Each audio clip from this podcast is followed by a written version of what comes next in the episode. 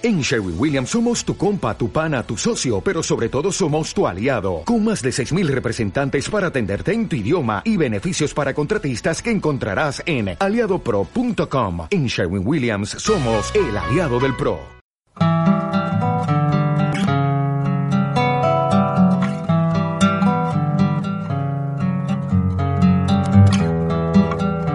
Otras palabras. Literatura desde casa.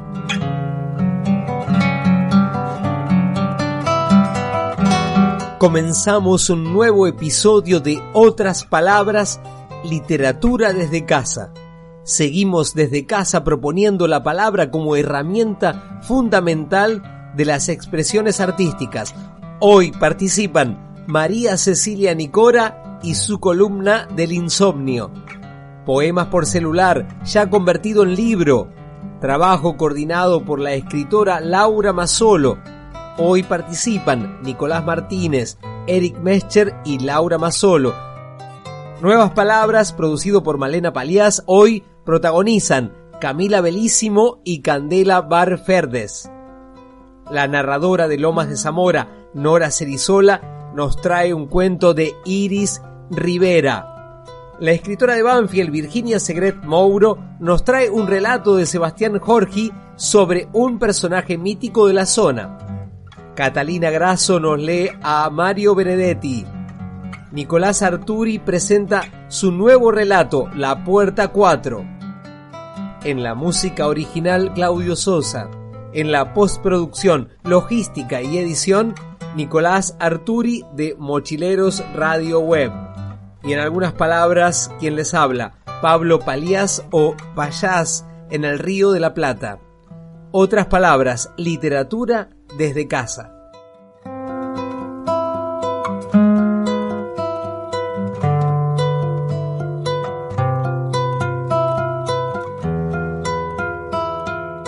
Los mecanismos de la humanidad son curiosos.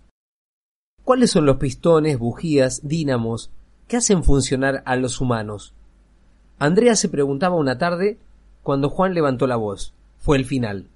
Andrea lo echó y ambos saben que fue lo mejor. Todas las mañanas los cruzaba muy temprano. Ellos iban a sus trabajos y yo al mío.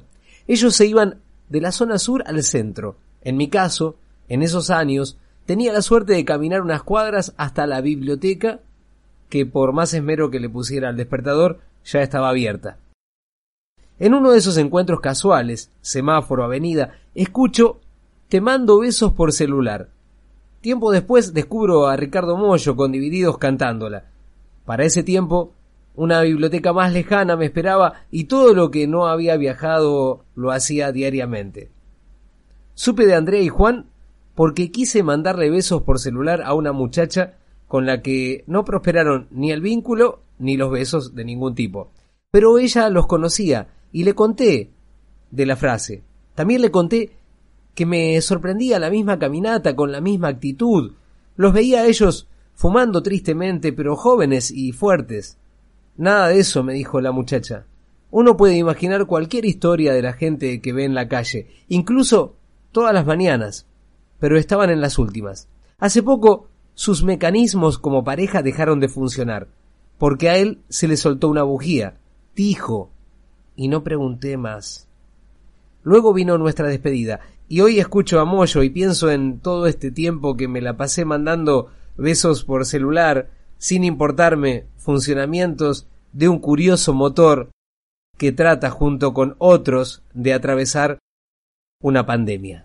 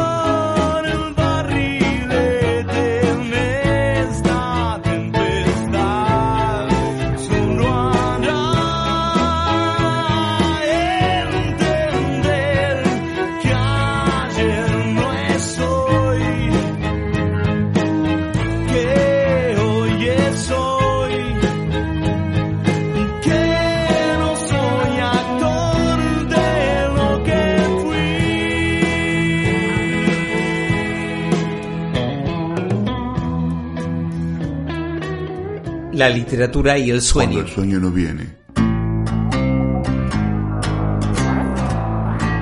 La columna del insomnio, por la escritora María Cecilia Nicora, aquí, en otras palabras.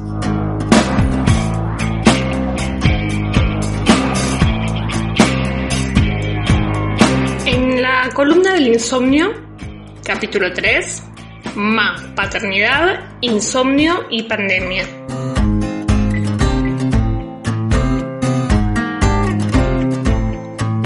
Estos tiempos que corren, es común escuchar que les hijes duerman a sus padres. Pandemia de por medio se convierte en regla. Los niños no duermen si ven a sus adultos significativos despiertos. No sé ustedes, pero en mi época nos mandaban a la cama cuando la tele anunciaba el horario de protección al menor, tengas o no sueño.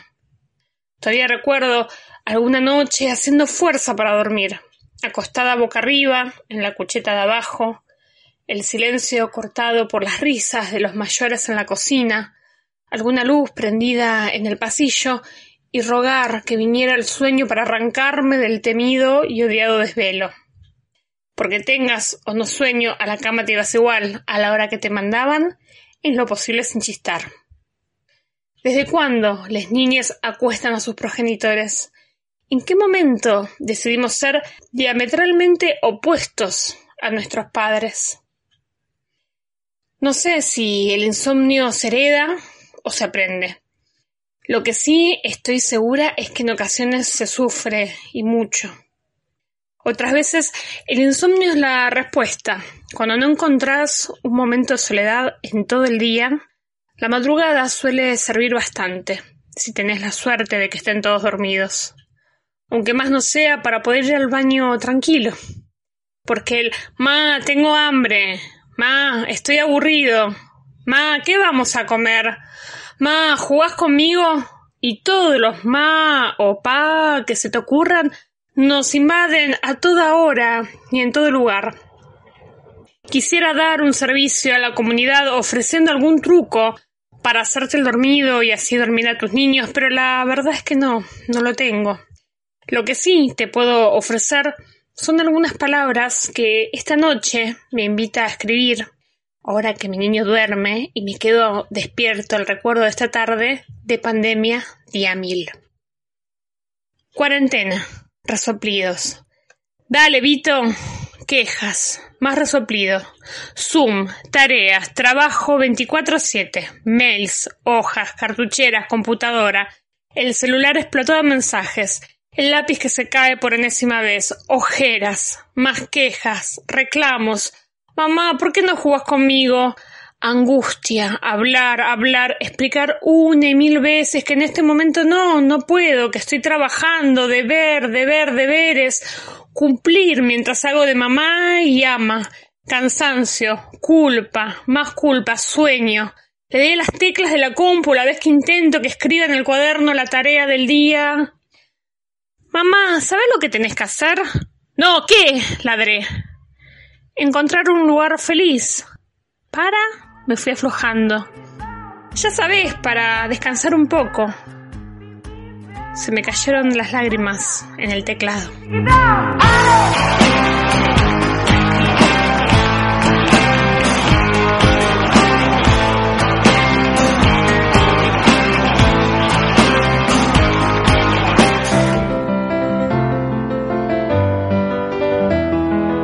Poemas por celular, antes, durante y después de la cuarentena, a cargo de los participantes del taller de la escritora Laura Masolo.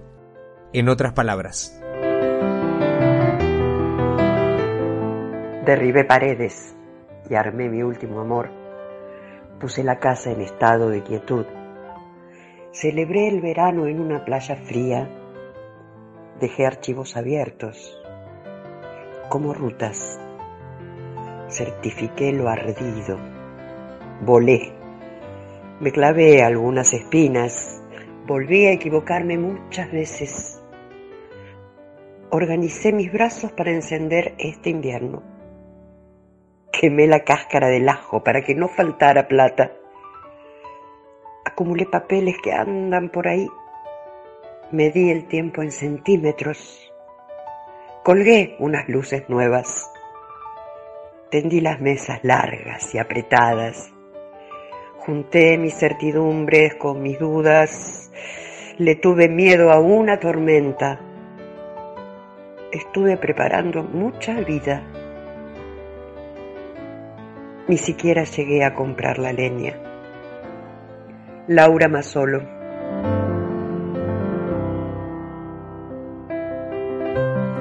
Una vez abierta la botella, con tus manos se esparcirá el olor del vino coagulado, volará rodeando el cuello, se inflará como pulmones. Una vez abierto el aire con tus manos, la luz traspasará una sombra de caldo de cultivo. Sabrás a qué huele la sed, qué hace el vino. Una vez abiertos tus pechos, tu hambre, tu sombra, tu coraza, volarán rodeando el cuello antes de la reja de la alfombra vas a llegar abierta de nostalgia, inflada y ondulada y sin embargo contenida, elevándote, elucubrando, con tus manos que eran suaves, creías. Una vez servido el vino, vas a tragar con fuerza todo lo que no se fue volando. Eric Mescher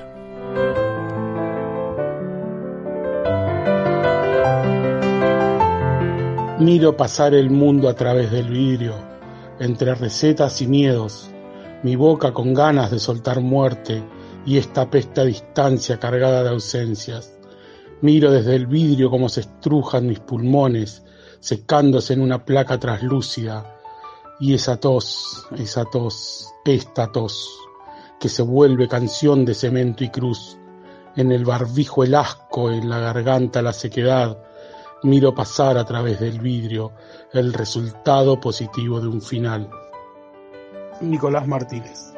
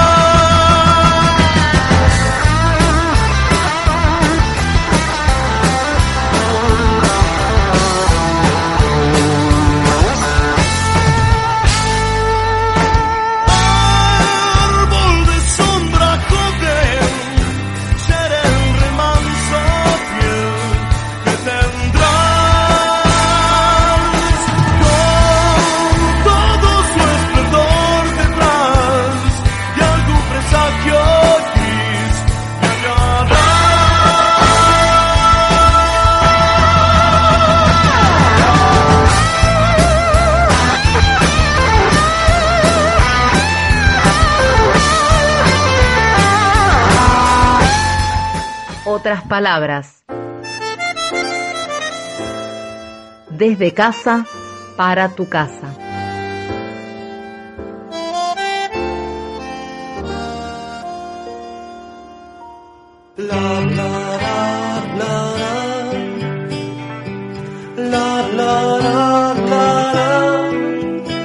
Nuevas miradas. Nuevas voces nuevas ideas, palabras nuevas, nuevas palabras.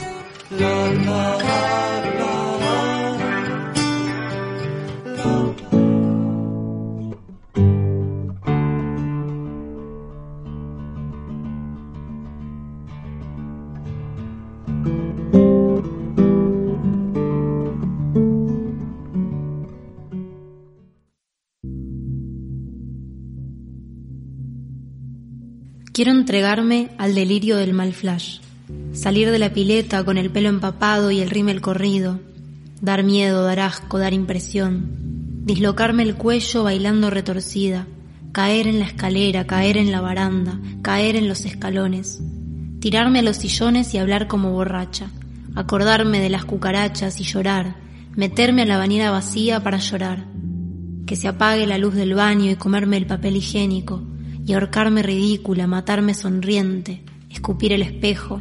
Quiero sentir que el agua es cielo, que nadar es volar. Quiero gritar con la cara hundida en el pasto y helarme la piel con el rocío, embarrarme las medias rayadas y salir corriendo contra las plantas. Quiero que los ojos se me den vuelta y que no existan palabras, que el mundo sea redondo y menos pesado y más liviano. Quiero dejar de temerle a la desnudez, a tu rechazo que me excita, a tu piel en la oscuridad. Quiero morder y acariciar, cantar para poder hablar, y que me espíes desde la ventana, que se apaguen todos los fósforos en mi cara y todos los chupetines se consuman en mi boca, que me agarre de atrás una mano sin nombre, un rostro sin facciones, un cuerpo que flota. Quiero ser madera suave, semilla que se escurre, cuchillo peligroso o cigarro compartido.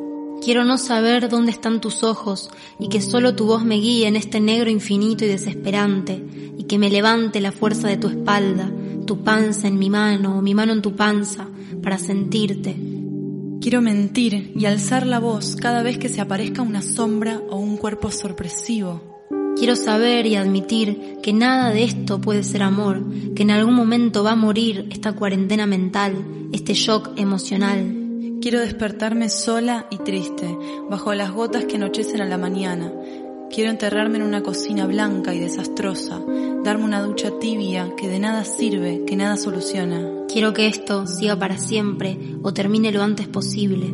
Quiero saber que el miedo no da miedo y que es mi pecado ser adicta a la sensibilidad idiota y descontrolada, adicta al escape constante. Me dan miedo los peces, me dan miedo los escorpiones que se aparecen en sueños, que desaparecen cuando despierto sola entre tanta gente, sola entre tanta gente. La calle Yupe raya el medio, encuentra Belvedere, el tren saluda desde abajo, con silbos de tristeza, aquellas filas infinitas, saliendo de central, el empedrado está tapado, pero allí está la primavera. Que sí, que no, que hacerse amiga del tiempo lleva, tiempo. que hasta que comprendas lleva, tiempo. que hasta que decidas lleva, tiempo que hasta que seas tu propia amiga lleva, tiempo. que no puedo concebir el tiempo, por fuera de lo que me enseñaron que es, porque aprender lleva, tiempo. porque el proceso conlleva esfuerzo, porque tiempo. ¿Y qué pasa si le robo al tiempo? Si me convierto en una ladrona que percibe al tiempo como una trampa cazadora de ratones, lista con el queso preparado para atraparme, para dejarme sin aire, para permitirme que no pueda, que no deba, que no quiera. Y si subvierto el tiempo, si me armo una trinchera con mi expresión, me construyo una caja donde no lleguen los relojes, donde nadie los pueda imaginar ni siquiera en su memoria, donde el tiempo, se convierta en una máquina parlante atravesada por ríos feroces de pensamientos nutritivos que los llenan de colores. ¿Qué pasaría si tan pronto, como el aire me atraviesa en el espacio, reconozco que no hay más culpa que la de hacerse cargo del territorio que te dieron en esta vida. Ese territorio tiene una mente, una infinidad de percepciones respirando, poros que se abren en cada uno de tus sentidos. Ese territorio está lleno de palabras, habita otro lugar, el mágico, el inconsciente. Ese territorio es nuestra única responsabilidad, y apropiarte de ese destello es nuestra capacidad de poder observar procesos para luego, no tan luego, pero sí más luego, poder observar eso mismo cómo se mueve en la vida misma. Mis lágrimas en tus bolsillos, cambiaste de sacón, un día nos encontraremos, en otro carnaval tendremos suerte, si aprendemos que no hay ningún rincón, no hay ningún atracadero que pueda disolver en su escondite lo que fuimos.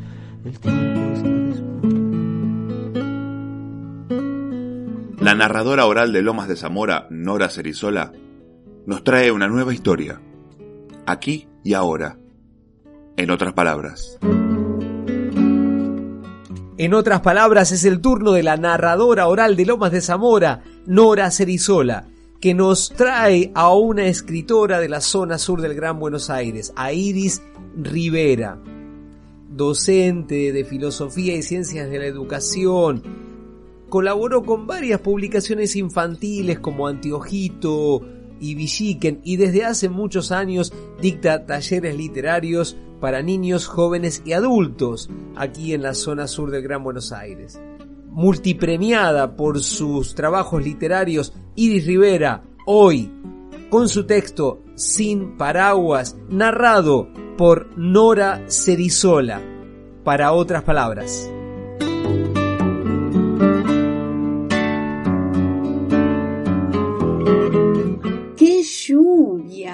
Yo sin paraguas. Pero no me tapé la cabeza, ni salí corriendo. Cerré los ojos y no moví ni una uña.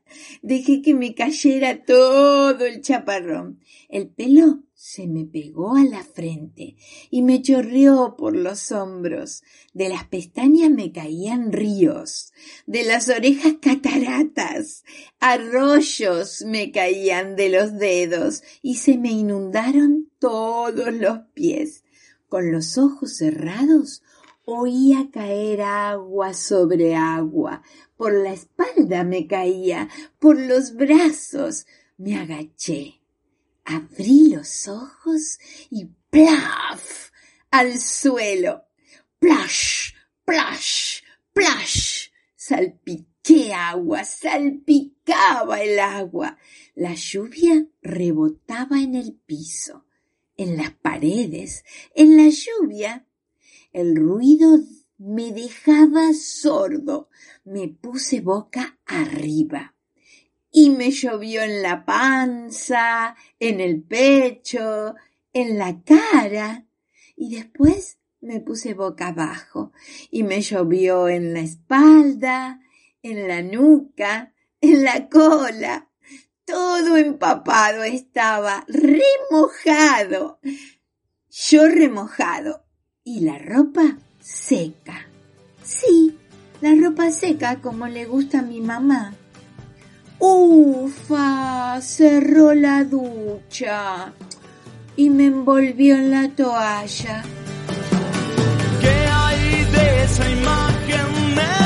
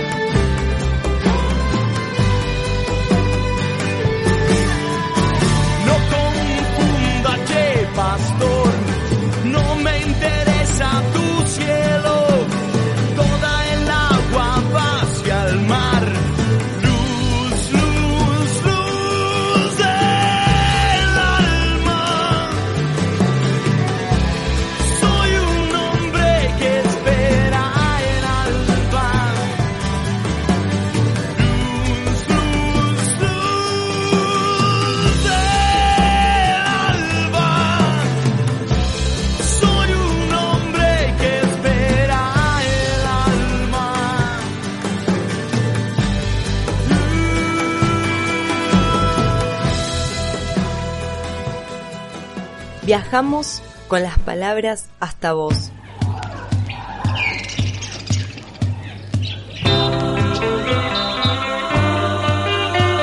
Encontramos nuevas formas de comunicarnos.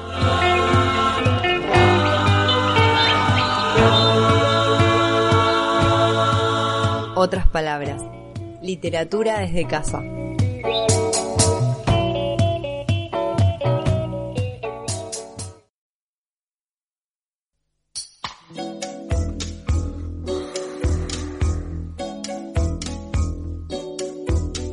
Cruza en el aire otras palabras. Literatura desde casa.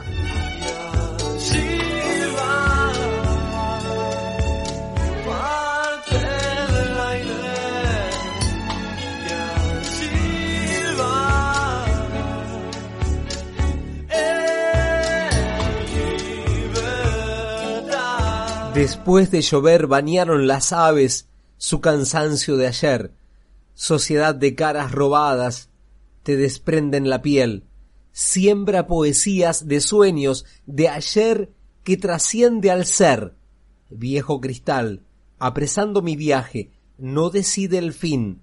No es redición, es redención. Ponte de pie, hombre ilusión. Siguen las lluvias en Noa ancestral, pero el tiempo es hoy. Trenes de mimbre, del sueño del rock, de esa ingenuidad. Todo está vivo a pesar del dolor. Si me sonreís, ríos de cuerdas que vienen de vos justo a mi corazón. No es reedición, es redención. Ponte de pie, hombre ilusión. Después de tanto andar, caí en mí, un universo esperándome. No hay fantasma ni desesperación. Ahora sé que estás ahí. Amapola del 66. ¿En qué cuerpo estás hoy? Un alma viaja al sol. Un alma viaja al sol.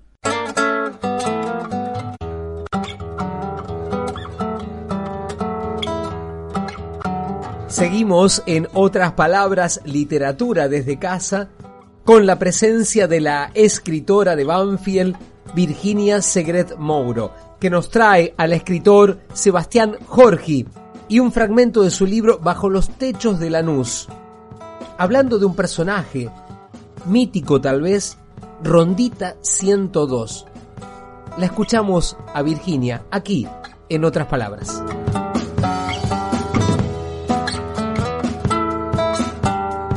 En Banfield, donde viví siempre, cuando era muy chiquita, estaba Rondita 102.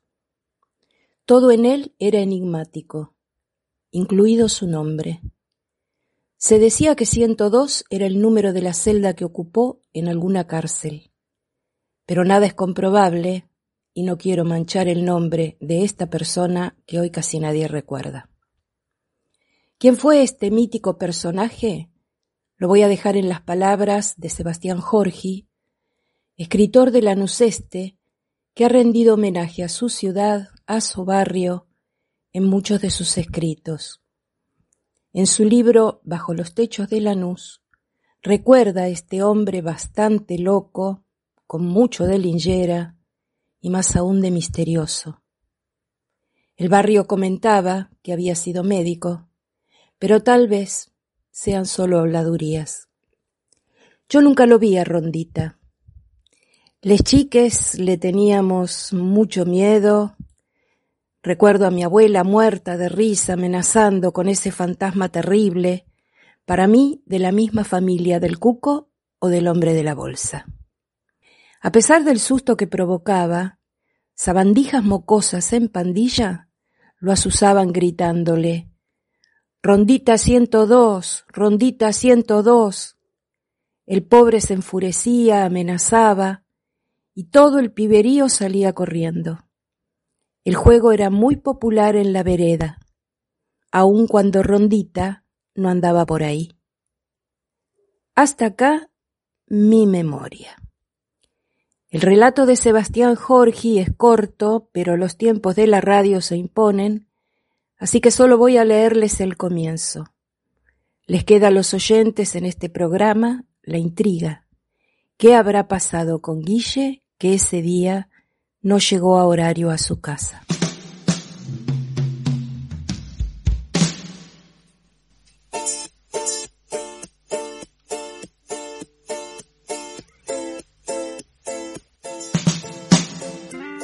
Rondita 102. Alejandro Juárez. Caminaba agachado con sus ojos escudriñando las esquinas y los rincones más misteriosos de Lanús. Alto, tenía una especie de joroba que lo hacía más monstruoso. De nariz aguileña, bigotes gruesos y con pantalón sostenido por tiradores, hurgaba por las veredas y las calles de Lanús Este con la maldita costumbre de correr a los pibes que jugaban a la pelota. Poseía como una idea fija, una obsesión. Picado que veía en las esquinas, picado en el que Rondita 102 se entreveraba, tras de alguna presa, algún chico de no más de trece años. Con los muchachotes grandes, el rolo, tache, el negro reinoso o caramelo, no se metía. Pasaba de largo, simulaba no reparar en el partido callejero y seguía hacia otro barrio. Los más chicos, que nos entremezclábamos para jugar con los mayores, podíamos jugar tranquilos. Por más que Rondita 102 nos mirase, con una sonrisita burlona que parecía traducirse como ya los voy a agarrar cuando estén solitos.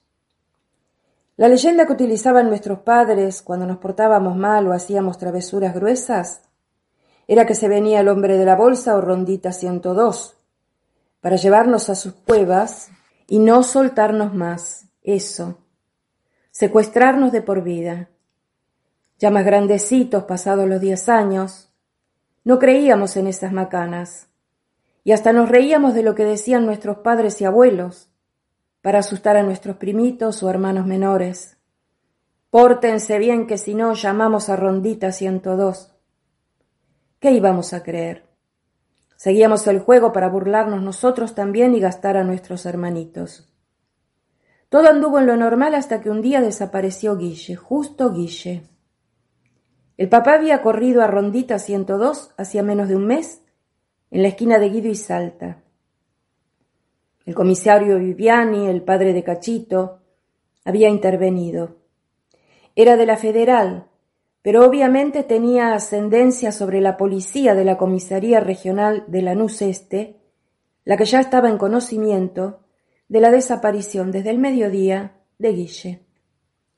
Salió de la escuela siete de Reconquista y Juncal con todos sus compañeros, pero no llegó a su casa de Guido y Basavilbaso, Salió a las doce treinta, como todos los benditos días, repetía su mamá, al salir de la regional, cuando ya eran las cinco de la tarde. De inmediato surgió el nombre de Rondita 102, pero nadie sabía a ciencia cierta dónde vivía el raro personaje. El Pichi dijo que vivía en la esquina del Club Real, en Ayacucho y Fray Mamerto Esquiú. Pirolo dijo que vivía cerca de la placita Güemes, más conocida como Villa Obrera, en Pergamino y Caguazú, y así cada uno de los chicos fue marcando lugares diferentes. Yo iba a decir que vivía en un caserón atrás de la cancha de Lanús, en Arias y Luján, cerca del Club Bayarati. Al menos yo lo había visto por allí una tarde que jugamos un desafío, un sábado, un par de meses atrás. Pero no sé por qué callé la boca.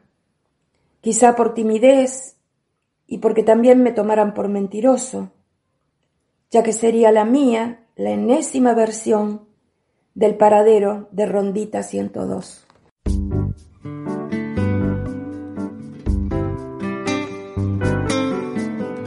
Otras palabras, desde casa. Cuentos, poesía y música.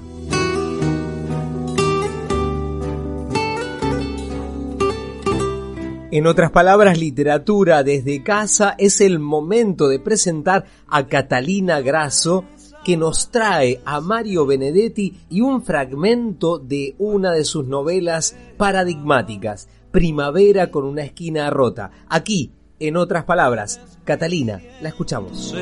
Siempre más lejos que un día pensé en desistir. Cerrar los ojos.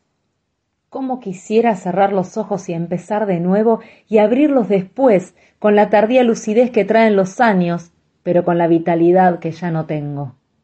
Dios le da pan al que no tiene dientes. Pero antes, mucho antes, le dio hambruna al que los tenía. Linda trampa la de Dios. Después de todo, los refranes populares son algo así como un currículum divino. Se armó la de Dios es Cristo, virulencia y furia. Dios los cría y ellos se juntan, conspiración y acoso. Dar a Dios lo que es de Dios y al César lo que es del César, repartija y prorrateo. Como Dios manda, prepotencia e imperio. Dios pasó de largo, indiferencia y menosprecio.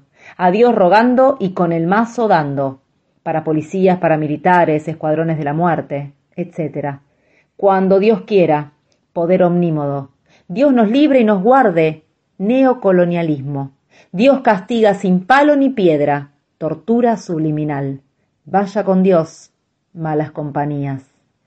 Cerrar los ojos, pero no para mis corrientes pesadillas, sino para tocar el fondo de las cosas. Allí están las imágenes, las elocuentes, las solo para mí, cada una como la revelación que no entendí ni atendí. Y no se puede volver atrás, se puede recoger lo aprendido, pero de poco sirve. Cerrar los ojos y al abrirlos encontrarla. ¿A cuál de ellas?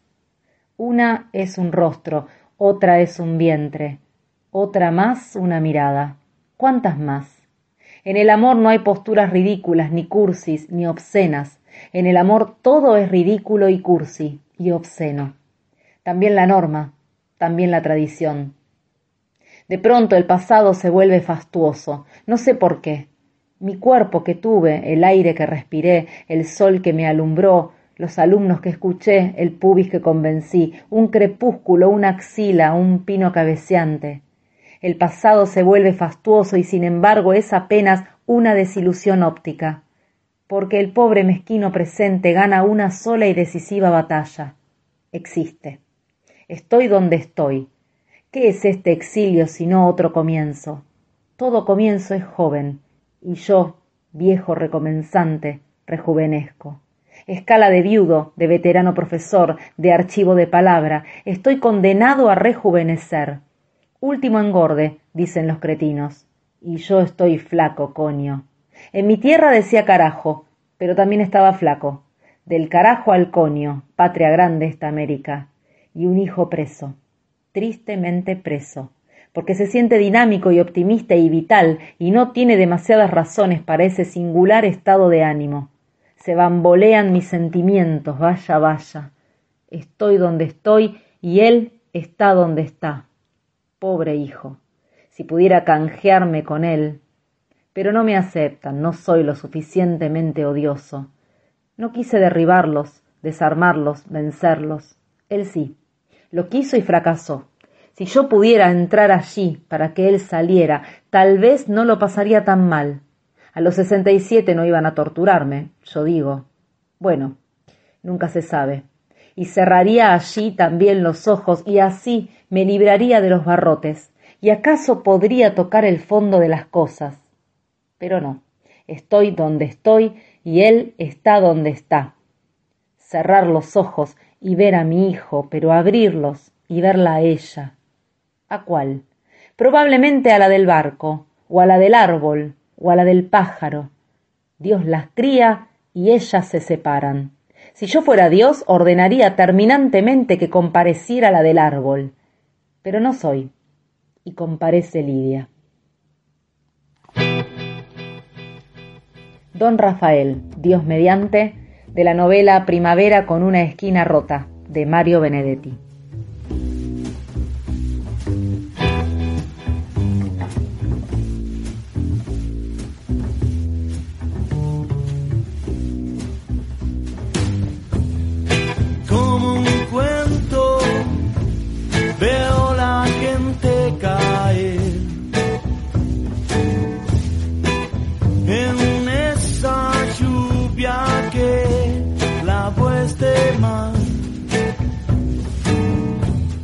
Ahora, en otras palabras, literatura desde casa, es el momento de presentar al escritor Nicolás Arturi, que nos propone un nuevo relato de su producción personal.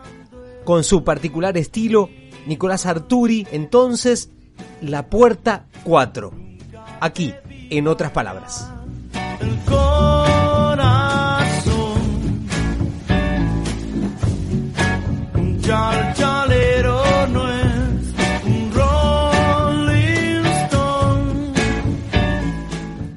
pasillo angosto se materializó frente a él. En el piso se gastaban unos mosaicos de fondo gris con puntitos negros, y las paredes estaban pintadas hasta la mitad de un verde satinado horrible, y de ahí en adelante color vainilla hasta el cielo raso. Más allá de la descripción no tenía muy claro cómo había llegado allí. De hecho, parecía que el pasillo había llegado a su conciencia y no al revés. Quizás un sueño, pensó. Intentó recordar su propio nombre, pero no pudo. Avanzó hasta encontrar una fila de gente, y repentinamente el sueño tuvo sonido.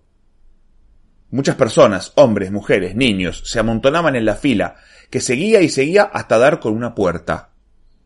La puerta 1. El número estaba pintado en el vidrio de la puerta entreabierta.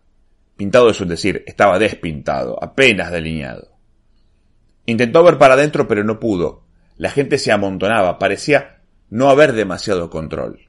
Se escuchaban gritos y alguna puteada, cuando alguno acusaba a otro de haberse colado. Siguió caminando y llegó a la siguiente fila. Supuso que si había una puerta 1, debía existir al menos una puerta 2. Y al cabo de una fila más corta que la anterior, pero igual muy numerosa, se encontró, efectivamente, con un 2 igual de despintado.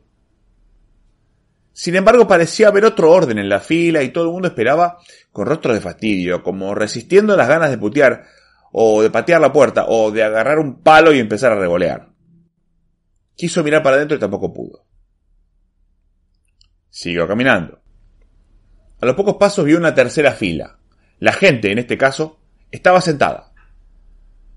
Varios iban vestidos con ropa que se adivinaba de muy buena calidad. Algunos tenían joyas o relojes caros. Una señora se abanicaba con unas hojas. Todos esperaban en esas sillas plásticas que suelen encontrarse en las reparticiones públicas, o que solían encontrarse en la década del 80, suponga. El punto es que, para él, que seguía caminando, todo esto era un misterio. Los mosaicos, la pintura, las sillas. Usted y yo lo sabemos, pero él no sabía nada. Ni siquiera sabía su nombre, aunque sabía que algún nombre debía tener. Llegó a la puerta 3. Un hombre de uniforme gris esperaba con una planilla. Al fondo había una pared que parecía una mampara, con una puerta con el número 4 y la leyenda privado. Así que se acercó al oficial de la puerta 3. El tipo lo miró y le dijo, Federico González, pase. Creyó escuchar un resoplido de fastidio de la señora acalorada, pero entró igual. Adentro la oficina era un caos. Los empleados gritaban, fumaban, corrían y se chocaban unos con otros, yendo y viniendo. Para él, su nombre era Federico. Fue todo un shock. González, venga, gritó un empleado pelado. ¿Yo? Usted, sí, usted, respondió el pelado impaciente. Él se acercó al mostrador. Federico González, hijo de Federico González Sr. y María Teresa Zapata. Tome su folio, revíselo por allá. Señaló un estante en el que apoyar la carpeta. Federico se corrió del medio y abrió el folio en el estante. Adentro había una foto de su cara, algunas de niño, de bebé y de viejo. Todas tenían un sello que decía muestra. Revisó los demás papeles, fotos de un señor alto, rubio, y de una señora pelirroja. Un certificado de nacimiento a nombre de Federico González II, un papel que tenía una breve historia familiar, escrita así como telegrafiada. Padre arquitecto, madre ama de casa, buen pasar, trabajadores acomodados clase A, B, C, 1, buen estudio, buena educación, expectativas positivas. Miró de nuevo la partida. Nacimiento 15 de septiembre de 2021. ¿Qué era todo eso?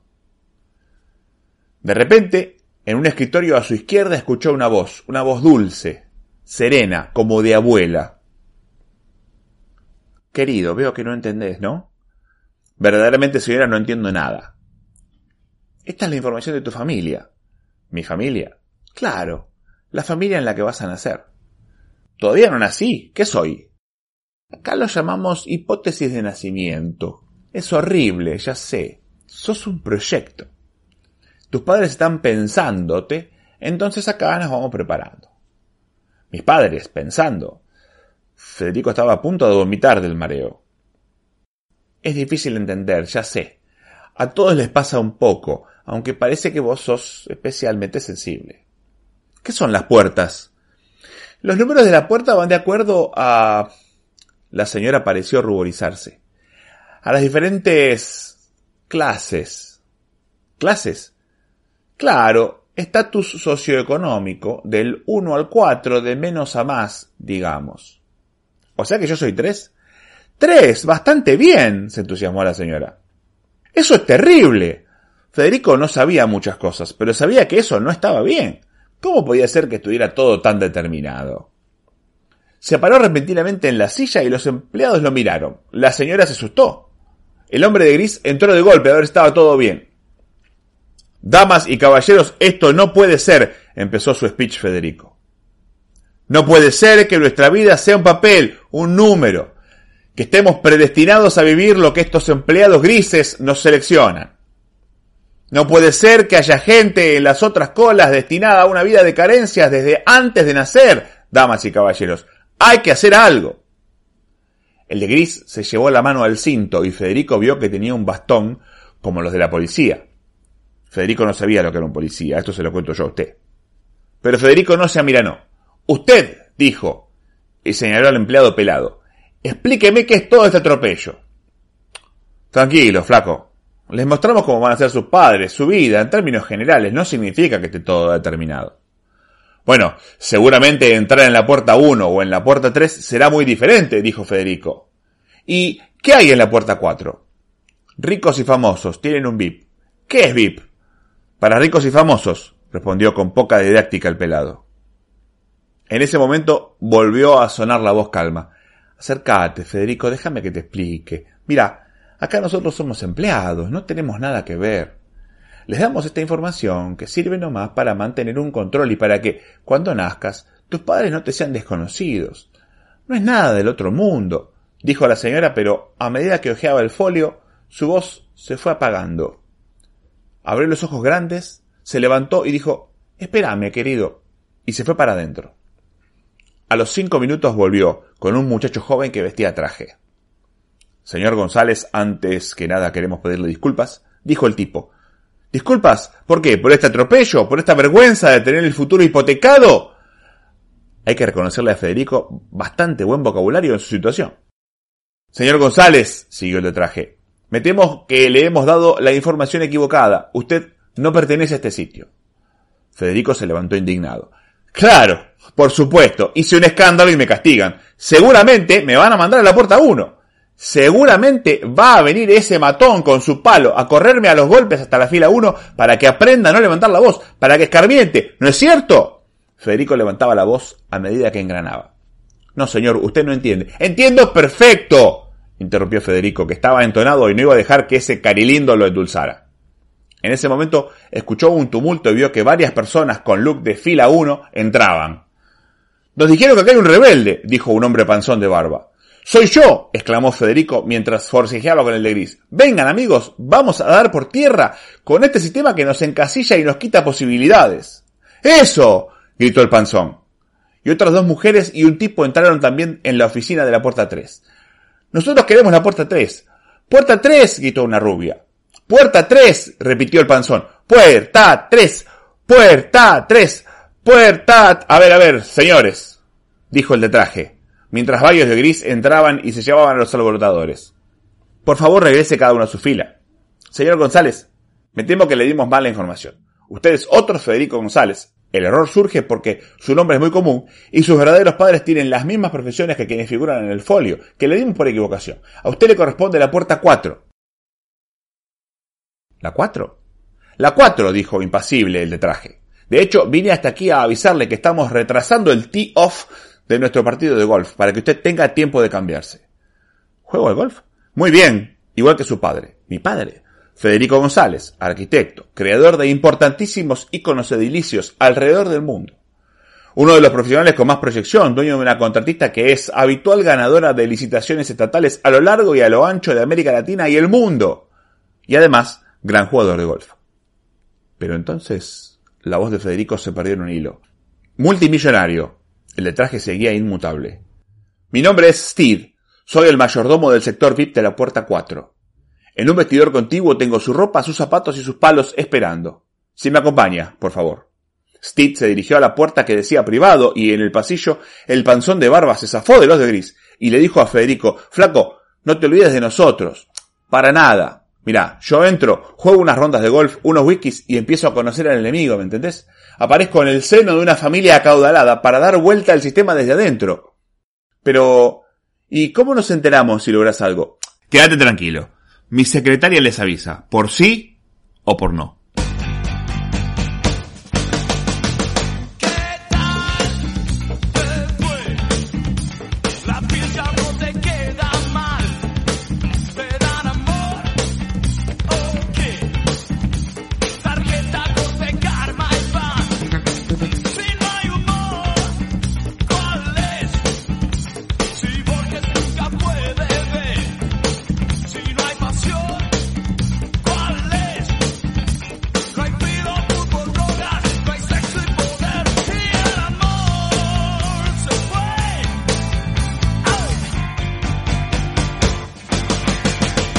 Así termina este episodio de Otras Palabras, Literatura desde casa, buscando todos los caminos de la sanidad, vacunas, escapes, encuentros, desencuentros, pantallas, celulares, barbijos, alcohol, vino, escape, encuentro, correr en el parque, en la plaza, en la calle, buscando atajos. En algún momento encontraremos la solidaridad de nuestra comunidad. Me cuido, te cuido, nos cuidamos. Otras palabras desde casa.